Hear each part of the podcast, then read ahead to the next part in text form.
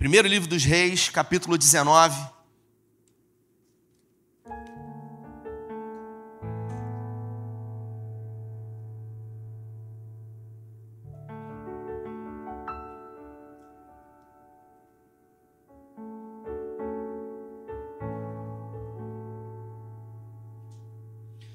Versículo 1, a minha tradução diz assim: Acabe fez saber a Jezabel tudo quanto Elias havia feito e como matar a todos os profetas à espada. Então Jezabel mandou um mensageiro a Elias a dizer-lhe: Façam-me os deuses como lhe aprouver, se amanhã a esta hora não fizer eu a tua vida como fizeste a cada um deles. Temendo, pois, Elias levantou-se. Você pode repetir comigo? Temendo. Isso. Pois Elias levantou-se e, para salvar a sua vida, foi e chegou a Berseba, que pertence a Judá, e ali deixou o seu moço. Eu vou repetir: e ali deixou o seu moço. Ele mesmo, porém, se foi ao deserto, caminhando de um dia, e veio e assentou-se debaixo de um zimbro, e pediu para si a morte, e disse: Basta, tome agora, ó Senhor, a minha vida pois não sou melhor do que os meus pais. Deitou-se e dormiu debaixo do zimbro, e eis que o anjo o tocou e lhe disse: Levante e come. Olhou e ele viu junto à cabeceira um pão cozido sobre pedras em brasa e uma botija com água. Comeu e bebeu e tornou a dormir. Voltou a segunda vez o anjo do Senhor, tocou-lhe e disse: Levante-se, come, porque o caminho te será de sobremodo longo. Levantou-se, pois, comeu e bebeu, e com a força daquela comida caminhou 40 dias e 40 noites até Horebe, o monte de Deus. Se você pode, feche seus olhos. Pai, essa é a tua palavra e nessa noite em graça pedimos que o Senhor fale conosco. Que o Senhor tenha liberdade na nossa mente e no nosso coração. Que a tua palavra que é viva e que é poderosa, tão logo ao sairmos daqui, Senhor, como eu sempre peço, possa ser colocada em prática diante dos desertos que temos vivido nas nossas vidas, em nome de Jesus. Como eu disse, todos nós em algum momento passamos por cavernas. Homens ah, antes de nós passaram, alguns estão passando e outros depois de nós passarão. É claro que ninguém gosta e ninguém quer viver ou estar dentro de uma caverna, mas isso é inerente à natureza humana, porque viver também é estar em sofrimento. Se você parar para analisar, o crescimento humano exigirá de nós, Júlia, sofrimento, porque somente as crianças elas crescem no conforto. E ainda assim, quando estão desconfortáveis, elas choram para que os seus cuidadores tenham a capacidade de ver se é frio, se é fome, ou se as fraldas estão sujas e necessitam ser trocadas. Mas as crianças elas estão crescendo no conforto, no aconchego, no seio da mãe ou da cuidadora. Nós crescemos através das cavernas que nós passamos. E aqui nós estamos diante de um texto que fala sobre o maior, o maior profeta do Antigo Testamento. O nome dele é Elias. Ele foi o maior. Sem sombra de dúvidas, ninguém foi como ele no Antigo Testamento. A prova disso é que em Marcos no capítulo 9, ele aparece no Monte da Transfiguração, junto com o maior líder do Antigo Testamento, que foi Moisés, lá no Monte da Transfiguração. A gente está falando de um homem que foi comissionado por Deus, um tisbita, para fazer uma grande obra, para se opor a um governo estabelecido que praticava ah, feitos contra a palavra de Deus. Acabe e Jezabel faziam atrocidades. E a Bíblia fala que Elias ele se opôs a isso e ele se posicionou diante disso. E Deus era com ele e tudo o que ele declarava, Deus ele respaldava. Certa vez Elias disse que ficaria sem chover até que da palavra dele fosse declarada que viria chuva. E a Bíblia fala que durante três anos e meio não caiu sequer um orvalho sobre a face da terra. Só que quando nós estamos em um processo, quando nós estamos em uma caminhada para um propósito, nós passamos por fases, nós passamos por temporada das nossas vidas. E algumas temporadas elas são favoráveis, outras temporadas elas são uh, temporadas ruins, assim como o Caleb um dia ministrou uma palavra ele disse que a nossa vida é como série. E se você já maratonou alguma série da Netflix ou de algum dispositivo, você entende o que eu estou falando. Porque algumas temporadas de série, elas são temporadas de medo, ah, de pavor, de ansiedade, de preocupação. Outras temporadas são temporadas onde você percebe que o vilão ele está predominando a todo momento. E a gente acaba percebendo que a nossa vida também é assim. As temporadas, elas vão, elas vão exigir de nós em algum momento avançar, esperar ou retroceder. E isso faz parte. Isso é inevitável nas nossas vidas. Aqui, Elias ele foi comissionado por Deus para se opor ao governo atual. E depois de muito trabalhar, depois de muito fazer, depois de muito Deus usar o poder dele através da vida de Elias, o que, que aconteceu com ele? Ele se tornou alguém cansado. Ele se tornou alguém que perdeu a capacidade de reconhecer que quando as circunstâncias saem do nosso controle, nunca sairão do controle de Deus. Ele havia desafiado 850 profetas no Monte Carmelo. Você imagina um homem que desafiou 850 profetas e ele venceu. E ele matou a espada esses 850 profetas. Mas depois disso, Jezabel fez uma promessa dizendo Caleb que iria ceifar a vida dele. E a Bíblia fala que ele, por temer a sua própria morte, ele fugiu. A verdade é que Elias, ele não temeu somente a sua morte. É como um copo de água que em algum momento ao ser gotejado continuamente, ele começa a se encher. E ao estar cheio, em algum momento a última gota vem e transborda Jefferson, esse copo. E aí nós temos dois caminhos: avançar ou recuar. E a Bíblia fala que Elias ele fugiu. Existem cavernas que Deus nos leva para essa, essas cavernas. São cavernas que Deus nos leva para aperfeiçoar os talentos, talentos que Ele nos deu. E existem cavernas que nós é que fugimos para essas cavernas. Por exemplo, a Bíblia fala que Moisés ele foi para a caverna da fuga. Moisés, ele sabia que havia um propósito na vida dele. Ele foi colocado dentro do palácio, foi criado pela filha de Faraó para um legado, para libertar o seu povo. E ele sabia disso.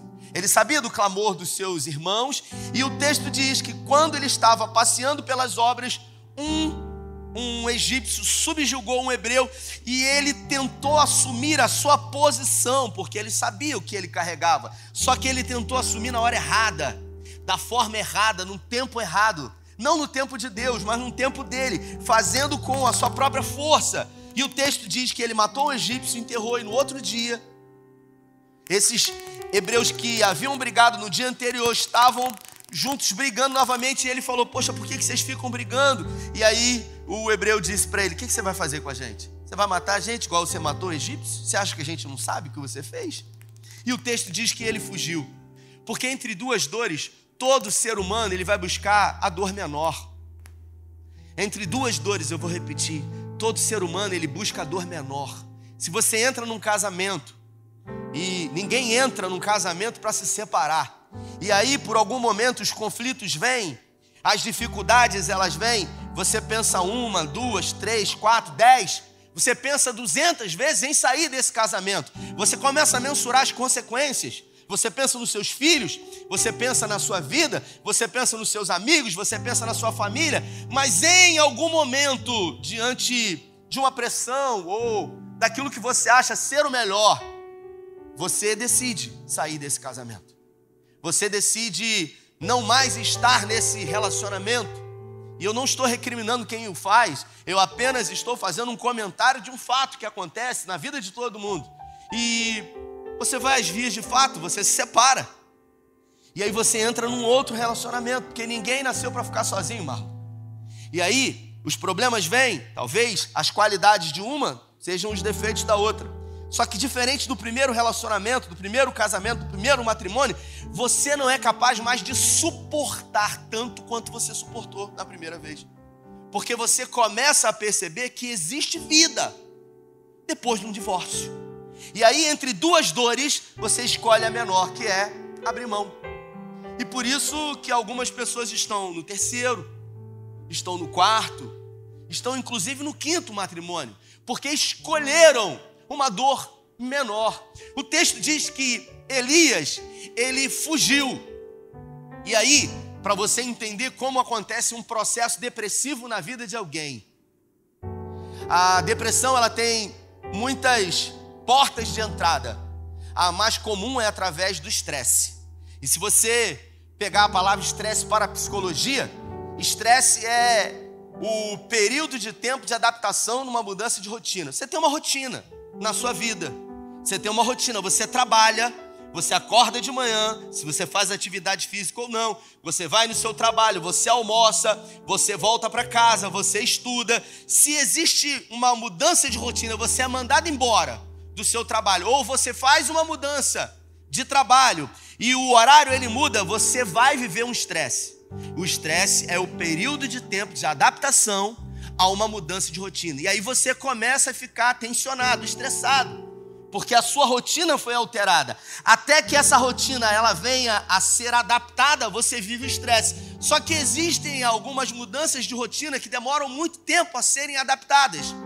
E quando essa mudança de rotina ela não é adaptada nas nossas vidas, nós desenvolvemos um processo depressivo nós começamos a nos tornar introspectivos, nós começamos a não mais ver a, a, alegria ou o prazer em muitas coisas que outrora tínhamos, como por exemplo Elias.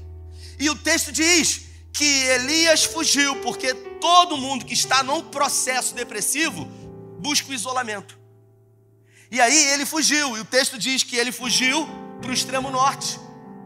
E ao fugir com o seu moço, com o seu auxiliar, com o seu ajudante. Em algum momento ele disse para o seu ajudante: fique aqui. E ele caminhou por mais um dia. Ou seja, ele decidiu, Vinícius, estar sozinho.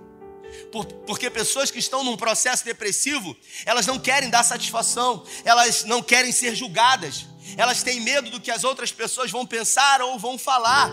É gente que que a vida ou que o trabalho proporcionou ter bens materiais, dinheiro. E aí uma pessoa que vê de fora, alguém que tem um bom carro, alguém que tem uma boa casa, alguém que tem uma boa família, e por não saber como isso se dá na mente, diz: Poxa, mas você tem tudo. Você é uma pessoa tão, tão jovem, você tem um bom carro, você tem um bom emprego, você tem uma boa família, mas isso não tem a ver com aquilo que você tem, e sim com aquilo que você está sofrendo dentro de você. E o texto diz que ele deixou o seu moço e ele seguiu mais um dia deitou embaixo de uma espécie de zimbro, e ali, pela primeira vez, ele pediu a morte. Você imagina quanta dor de alma de um indivíduo ao ponto dele fazer uma oração para Deus e falar assim para Deus: me leva, porque eu não aguento mais, porque eu não aguento mais sofrer, porque eu não aguento mais. Eu estou falando de alguém que ouvia a voz de Deus, alguém que era usado por Deus, alguém que dizia não vai chover e não chovia, alguém que fazia uma oração e Deus respondia com fogo. Mas homens e mulheres de Deus que Deus usa também entram em cavernas. Cavernas que Deus não pediu para entrar. Porque às vezes Deus nos leva para algumas cavernas, mas às vezes somos nós, com as nossas próprias pernas, que vamos para dentro de cavernas que Deus não nos mandou ir. E o texto diz que ele entrou dentro de uma caverna em Horeb. E ele ficou dentro da caverna. E ele ficou lá pedindo a morte. E é curioso porque, mesmo na caverna, Vinícius, Deus alimentava ele.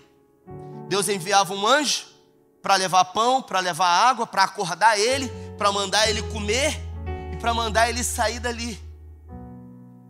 Para perguntar para ele o que, que ele estava fazendo ali. Deus visitou Elias na caverna de Horebe e perguntou para ele por algumas vezes: O que, que você está fazendo aí, Elias? Pergunta para quem está do seu lado: O que, que você está fazendo aí? E você sabe o que, que Elias respondeu? Elias não respondeu nada.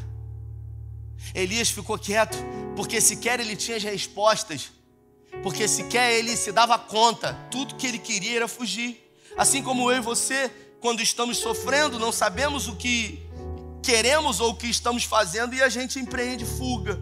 Fuga. Eu já vi, preste atenção no que eu vou dizer para você. Eu já vi, por causa de cansaço de alma, pessoas fazerem em cinco minutos algo que vão se arrepender para o resto da vida. Eu já vi pessoas fazerem em cinco minutos cansadas aquilo que elas iriam e estão se arrependendo para o resto da vida, porque não discerniram o seu cansaço. E o cansaço excessivo, ele leva a gente para cavernas que Deus não nos mandou entrar. Porque quando o cansaço é físico, a gente tira um final de semana, a gente vai para uma pousada, se a gente tem condições, se não tiver parcela no cartão, ou então a gente vai para a praça, a gente vai para a praia. Mas quando o cansaço é na alma, que você dorme cansado e você acorda cansado, você faz o quê? Você esconde de todo mundo, você se isola. E aí você fica introspectivo. E aí você começa a visitar as mídias sociais com mais frequência, porque você fica num estado de isolamento. E você começa a visualizar no Instagram a vida de todo mundo, que é uma vida perfeita, que é uma vida feliz, que é uma vida que tem tudo o que você gostaria de ter e você não tem. E aí isso produz mais isolamento, mais sofrimento em você. E a gente começa a se autocomiserar. A gente começa a ter pena da gente mesmo. A gente começa a olhar para a gente e ver que a gente não é digno, que o porquê que está acontecendo isso na nossa vida. E Deus visita Elias, fala para ele: Elias, o que, que você está fazendo aí? Sai daí, cara. Aí não é o seu lugar. E o, o texto diz que vem um vento, uma espécie de tempestade, e Deus não estava na tempestade. E vem um terremoto, e Deus não estava no terremoto. E vem um fogo, e Deus não estava no fogo. E de repente vem um silêncio, um silêncio ensurdecedor. E o texto diz, Vitor, que Deus estava no silêncio, porque às vezes, Marlon, Deus está no silêncio. E tudo o que a gente não quer é ouvir o silêncio de Deus, porque nós somos ensinados a querer buscar as respostas, nós queremos ter todas as respostas, nós queremos saber o porquê, quando, o que, para quê. É a história, se você entra numa caverna, a gente pergunta, Senhor, o que, para quê, por quê? Agora, ninguém tem todas as respostas. E um ministério promissor, um ministério de sucesso, ele teve fim, você sabe por quê? Por causa de um processo depressivo, porque ele resolveu deixar todas as pessoas que poderiam ajudá-lo longe dele. Elias não tirou a própria vida porque Deus não permitiu, porque Deus foi lá e sinalizou para ele: faz o seguinte, pega o caminho de volta. Você vai ungir Azael como rei da Síria, você vai ungir Jeú como rei de Israel, e você vai ungir Eliseu no seu lugar. Imagina você chegar diante de Deus e entrar e você ouvir de Jesus, entra no gozo que, que tenho preparado para vós. Você vai dizer glória a Deus e aleluia. E ele mostrar num telão como esse tudo aquilo que você poderia ter feito e não fez. Porque Deus não vai nos cobrar segundo o padrão de comparação do outro. Deus não vai cobrar de mim o que eu não fui, é, segundo o que o Jefferson fez, segundo o que o Edno fez, Deus vai cobrar de mim aquilo que eu não fui. Por que, que você não foi, o Rafael, que eu projetei que você fosse? E a gente é especialista em dar desculpas, mas com Deus a gente não tem como se justificar. Essa é uma caverna que Elias entrou e que não era para ele ter entrado. Deus não enviou ele para essa caverna. Existem cavernas, como eu disse, que é o nosso Deus que nos envia. E eu vou falar sobre uma outra caverna aqui, nesses poucos minutos que tenho, que se encontra, você não precisa abrir, no primeiro livro de Samuel, no capítulo 22, no versículo 1. Davi retirou-se dali e se refugiou na caverna de Adulão. Quando ouviram isso, seus irmãos e toda a sua casa, desceram ali para ter com ele. Ajuntaram-se com ele todos os homens que se acharam em aperto, e todo homem endividado, e todos os amargurados de espírito, e ele se fez chefe deles, e eram com ele uns 400 homens. Aqui nós vemos um período onde Davi precisava passar por uma caverna para chegar a um lugar de propósito de Deus na vida dele. Com 17 anos de idade, ele recebeu um óleo, uma unção. E todas as vezes que a Bíblia fala de unção, ela fala de preparação, ela fala de chumbo grosso, ela fala se prepara que vem bomba. E a Bíblia fala que ele foi ungido. Jesus foi ungido para ir para a cruz. Davi foi ungido para enfrentar Golias e durante 17 anos fugir de Saul. Seminário teológico não forma um pastor. Seminário teológico forma um teólogo. O pastor, ele é formado não num púlpito. Teve um irmão uma vez que me disse o seguinte: Poxa, eu já estou aqui há tanto tempo e eu tenho um chamado pastoral na minha vida e você não me dá a oportunidade para que eu possa desenvolver o meu chamado pregando a palavra. E eu disse para ele, meu irmão, a gente tem um restaurante graça aqui, cara, que todo dia carece de pessoas para pregar. Não se forma um pastor diante dos holofotes de um domingo à noite. Se você quer realmente ser formado um pastor, é só você assumir uma comunidade de fé. Em algum tempo, o seu telefone celular, com as mensagens que você vai receber e com os atendimentos que você irá fazer, vai formar um pastor. O pastor Silmar Coelho ele diz que quando a gente quer extrair azeitona, ou melhor, quando a gente quer extrair azeite, a gente espreme as azeitonas. Quando a gente quer extrair o carvão, a gente coloca o diamante, a gente coloca o carvão sobre forte pressão. Quando a gente quer formar um pastor, a gente espreme um homem de verdade. Muitas foram as vezes que, diante de pessoas abrindo o seu coração, eu não soube o que falar. E até hoje, às vezes, acontece isso. Eu não soube o que dizer. Isso mostra que eu sou humano e que eu não tenho todas as respostas. Mas uma coisa eu sei, que o Senhor não perde o controle quando a gente perde o controle. Davi não sabia o porquê, mas ele se refugiou na caverna de Adulão com 400 homens angustiados de alma. E o texto diz que Davi estava também angustiado de alma.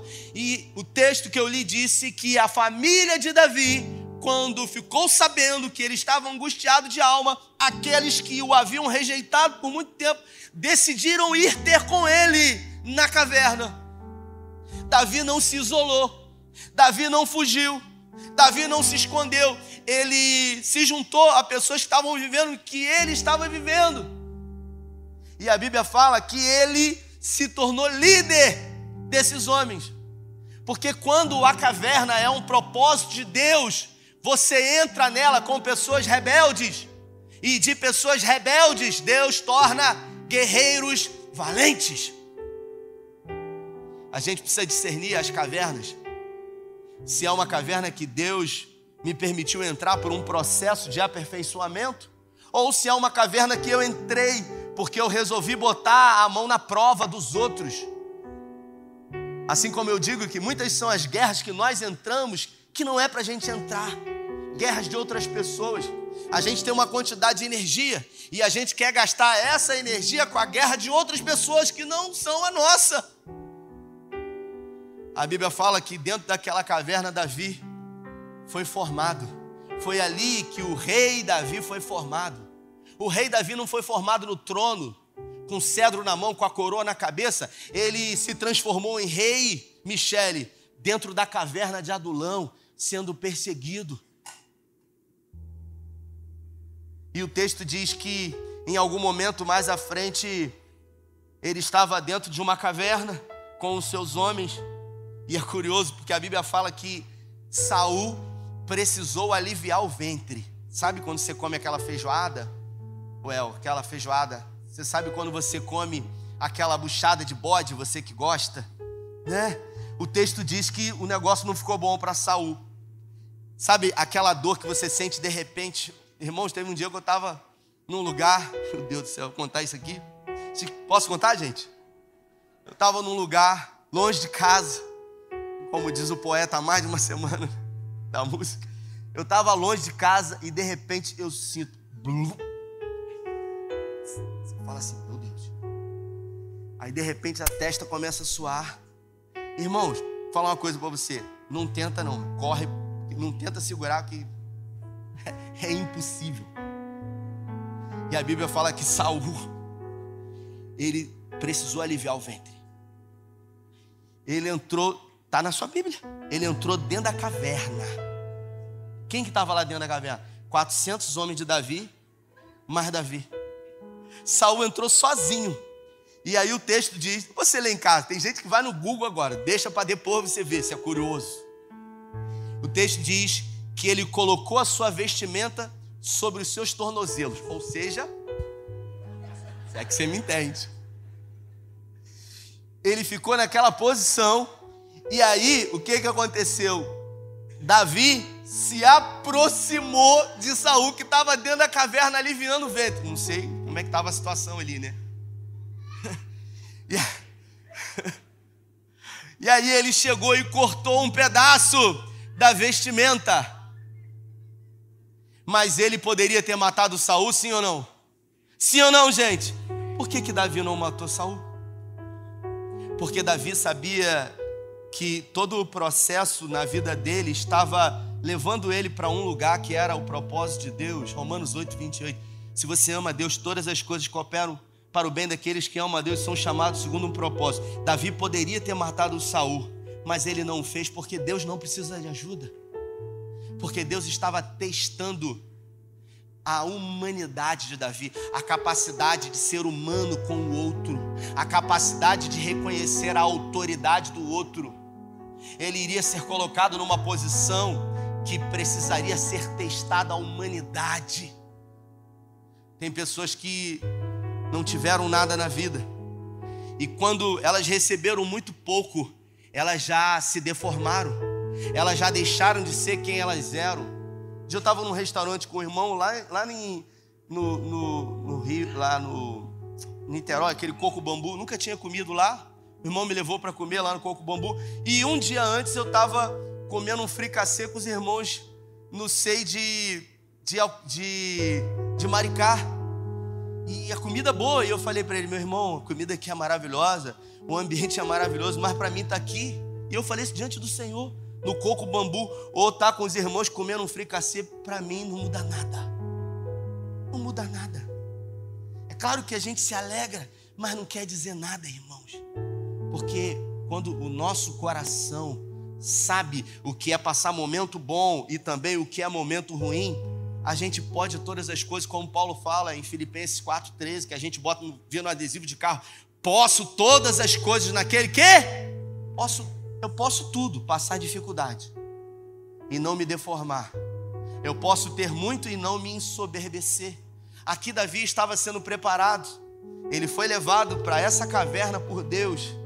E quando Saul olha para sua vestimenta e vê rasgada e vê que a vida dele havia sido, colocada nas mãos de Davi e Davi poderia ter matado e não o matou, ele lamenta, ele diz: Meu Deus, meu filho Davi, ele chama meu filho Davi, onde que eu estou com a cabeça?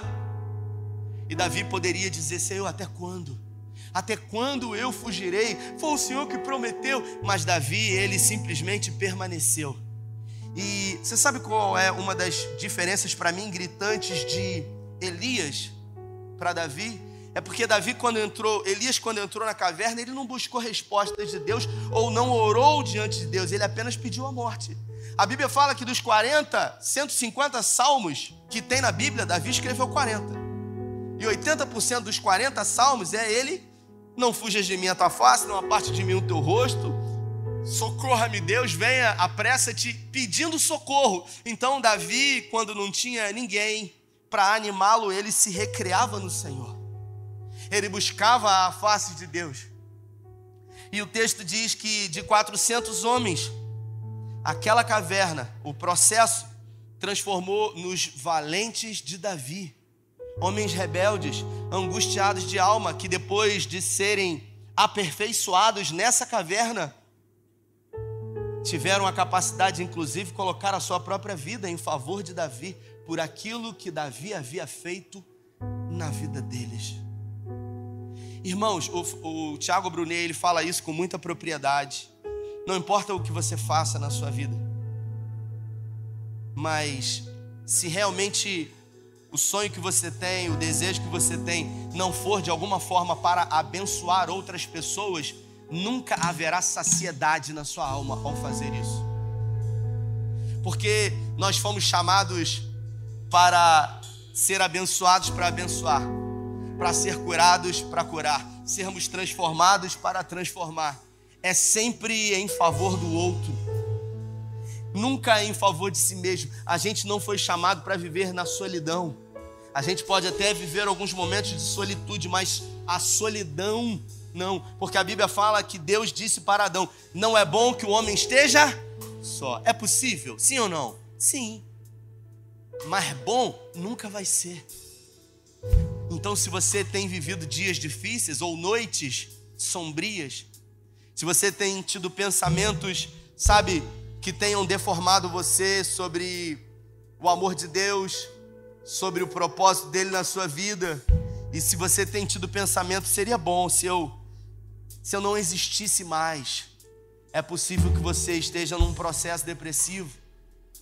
E eu quero dizer para você, segundo a Organização Mundial de Saúde, a cada 10 pessoas, Renata, cada 10 pessoas, 8 pessoas em algum momento da sua vida pensaram em tirar a própria vida.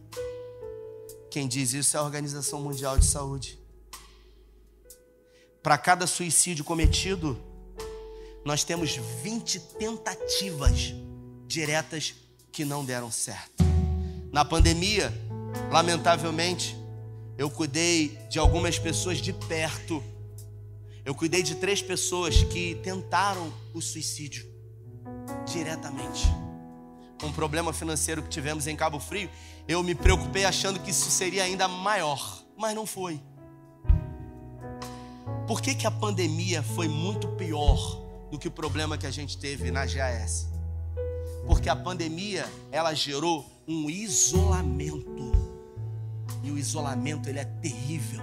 Eu não estou dizendo que esse problema financeiro é menos ou mais. Eu estou dizendo que o isolamento, ele é um dos estágios finais para quem está sofrendo de doenças da mente que somatizam no corpo chamadas de doenças psicossomáticas. E a gente olha para o lado, dá uma olhada para o lado dessa pessoa aí, bonita, cheira aí esse perfume. Duvido que é Jequiti isso. Isso é Carolina Herrera. Isso aí é, é coisa boa, isso é coisa fina. Isso é, isso é coisa, isso é coisa da 25 de março. Aí você olha assim, essa pessoa aqui não tem esse problema. Aqui, esse jacaré no peito aí, tá com esse periquito, tá com esse papagaio, tá com o que quer que seja. E a gente acaba percebendo, irmãos, que está mais perto de nós do que a gente imagina. A irmã Miriam, quando tirou a vida, todo mundo ficou muito estarrecido, porque ninguém imaginava uma mulher que dava palestra de encontro de casais, uma mulher incrível, mas uma mulher que estava sofrendo. Então a gente precisa tirar esse olhar de preconceito desse tipo de enfermidade. Elias terminou a carreira dele precocemente. Poderia ter feito mais, sim ou não? Sim. E por que não fez? Porque ele chegou num limite aonde Deus falou: cara, não, não dá mais, você se deformou demais. E eu acho que o pior para mim foi quando Eliseu, que foi o auxiliar dele durante 10 anos, e ele foi embora. Elias perguntou para ele: Olha, eu estou partindo. Eu queria saber o que você quer que eu faça por você. E Eliseu, ávido por querer deixar um legado, falou: quero fazer o dobro que você fez. E Elias pensou assim: Cara, eu, eu fiz muita coisa. Você, você tem noção do que, que eu fiz? Desculpa, foi você que me perguntou. E a gente tem que falar aquilo que a gente quer na vida. A gente tem que saber aquilo que a gente quer. A gente pode até não estar onde a gente gostaria de estar, mas a gente tem que saber aonde que a gente quer estar. E ele falou: Eu quero o dobro do que você fez. E a Bíblia fala que ele fez o dobro dos milagres. Ele havia feito um milagre a menos, né? Eu acho que Eliseu ele fez sete milagres, foi. Elias fez sete milagres e Eliseu fez treze milagres. Sete mais sete são quantos, gente? É, são três, está faltando um. A Bíblia fala que quando Eliseu morreu, ele foi colocado numa cova que tinha uma pessoa morta lá. Quando o corpo dele tocou no cara, o cara ressuscitou. Você acredita nisso? O cara fez 14 milagres. Você sabe o nome disso? Saber o que, que se quer na vida e lutar por isso. E entender que as cavernas, elas fazem parte desse processo. Por isso, Escuta o que eu vou falar para você. Se você já passou por algumas, existem algumas cavernas que estão à frente de você, mas se foi Deus que colocou você nessa caverna, não foi para matar você.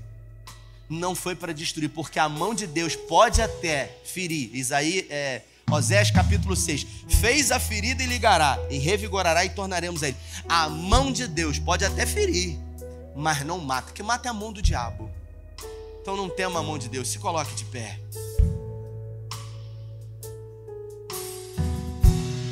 quero fazer nessa noite uma oração. Por você nós vamos cear. Por você que tem sofrido de insônia. Por você que tem sofrido de crises de ansiedade. Você sabe o que é isso? É, é a síndrome do pânico, é a crise de ansiedade. Porque você imagina uma pressão. Você imagina uma panela de pressão. Você liga o fogo, você tampa aquela panela e você coloca o pino que está ali em cima. Em algum momento aquela água começa a ferver, sabe? E aquela água com a fervura, com aquilo que está dentro, ela começa a emitir gases. E a, esses gases são é a pressão que está ali dentro. Se não tiver um lugar que seja um escape, vai explodir. Por isso que às vezes a panela de pressão explode, porque o aquele, como é que é o nome daquilo? Eu falei? a válvula entupiu. Agora, é a mesma coisa. Nós fomos, nós fomos criados para lidar e suportar o mal de cada dia, porque a Bíblia fala: basta cada dia o seu, seu mal. Isso quer dizer que Deus deu a você condições de você vencer o mal de, de, repita, de hoje. Foi Deus que deu. Você foi criado assim, para você suportar o mal de hoje. Só que ontem Houveram coisas que você não fez ou que você fez e se arrependeu. E aí tem a culpa do ontem. Aí é o mal que está lá que você traz para o hoje. E aí tem a situação que não aconteceu do amanhã, que te preocupa, que é a ansiedade. Aí tem o mal de amanhã. Aí você tem o mal de hoje, com o mal de ontem, com o mal de amanhã. São quantos? A Bíblia fala que você consegue suportar a cada dia o seu, mas tem três, cara. Você não vai suportar isso. Em algum momento a panela de pressão ela começa a ferver, que é você. Então, essa pressão ela precisa ser canalizada em algum lugar. Tem gente que infarta, tem gente que tem um derrame. É isso que acontece. E aí tem gente que tem uma crise de ansiedade. Seu coração acelera, a sua mão começa a ter sudorese. Você acha que você vai morrer. Você fala, meu Deus, eu vou morrer, eu vou morrer. Quando a minha mãe morreu, eu nunca disse isso aqui. Quando minha mãe morreu em outubro do ano passado, despertou um gatilho em mim. Por, por tudo aquilo que eu vivi com ela, ela me criou, cara. Minha família foi embora, tinha oito meses, mãe e pai. Então aquela mulher, ela me criou. E durante três anos ela ficou em cima de uma cama. Eu trocava fralda, eu dava comida, eu dava banho. 96 anos.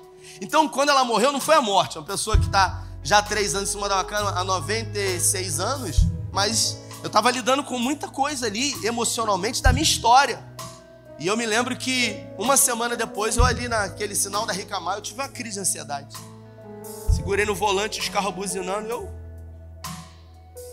Por ser da área, eu entendi o que estava acontecendo comigo e eu precisava. Eu tinha dois caminhos: ou fugir, falar, não, não vou para a igreja, eu não estou bem, ou vou buscar ajuda. Não, mas você faz terapia. Pois é, eu precisei ir no psiquiatra. Entende? Que isso, pastor? É, porque nós somos humanos. A nossa humanidade não pode ser roubada de nós, porque senão você já se perdeu, irmão. Ninguém, repita comigo, ninguém é forte o tempo todo. Então eu quero orar com você. Eu não quero expor você, mas eu queria que você fechasse seus olhos. E se foi o Espírito Santo que falou com você hoje, através dessa mensagem, no seu lugar, eu não vou chamar você à frente, mas eu quero que você reconheça para Deus que você precisa de ajuda. Eu queria que você, em sinal de rendição, levantasse suas mãos aos céus para Ele. Eu não vou chamar você à frente, mas eu vou orar por você.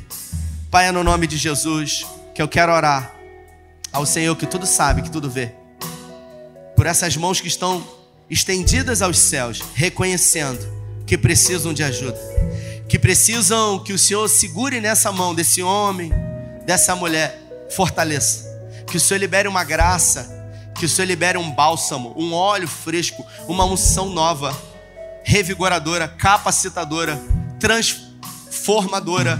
Que o Senhor possa transformar o pranto em festa, o choro em riso. As cavernas, elas são inevitáveis, mas a forma e com quem nós vamos passar por elas é uma opção nossa. E hoje, à luz das tuas escrituras, diante dos ensinamentos da caverna de Adulão e da caverna de Oreb, nós escolhemos pedir ajuda. Escolhemos aquilo que Davi fez, Pai.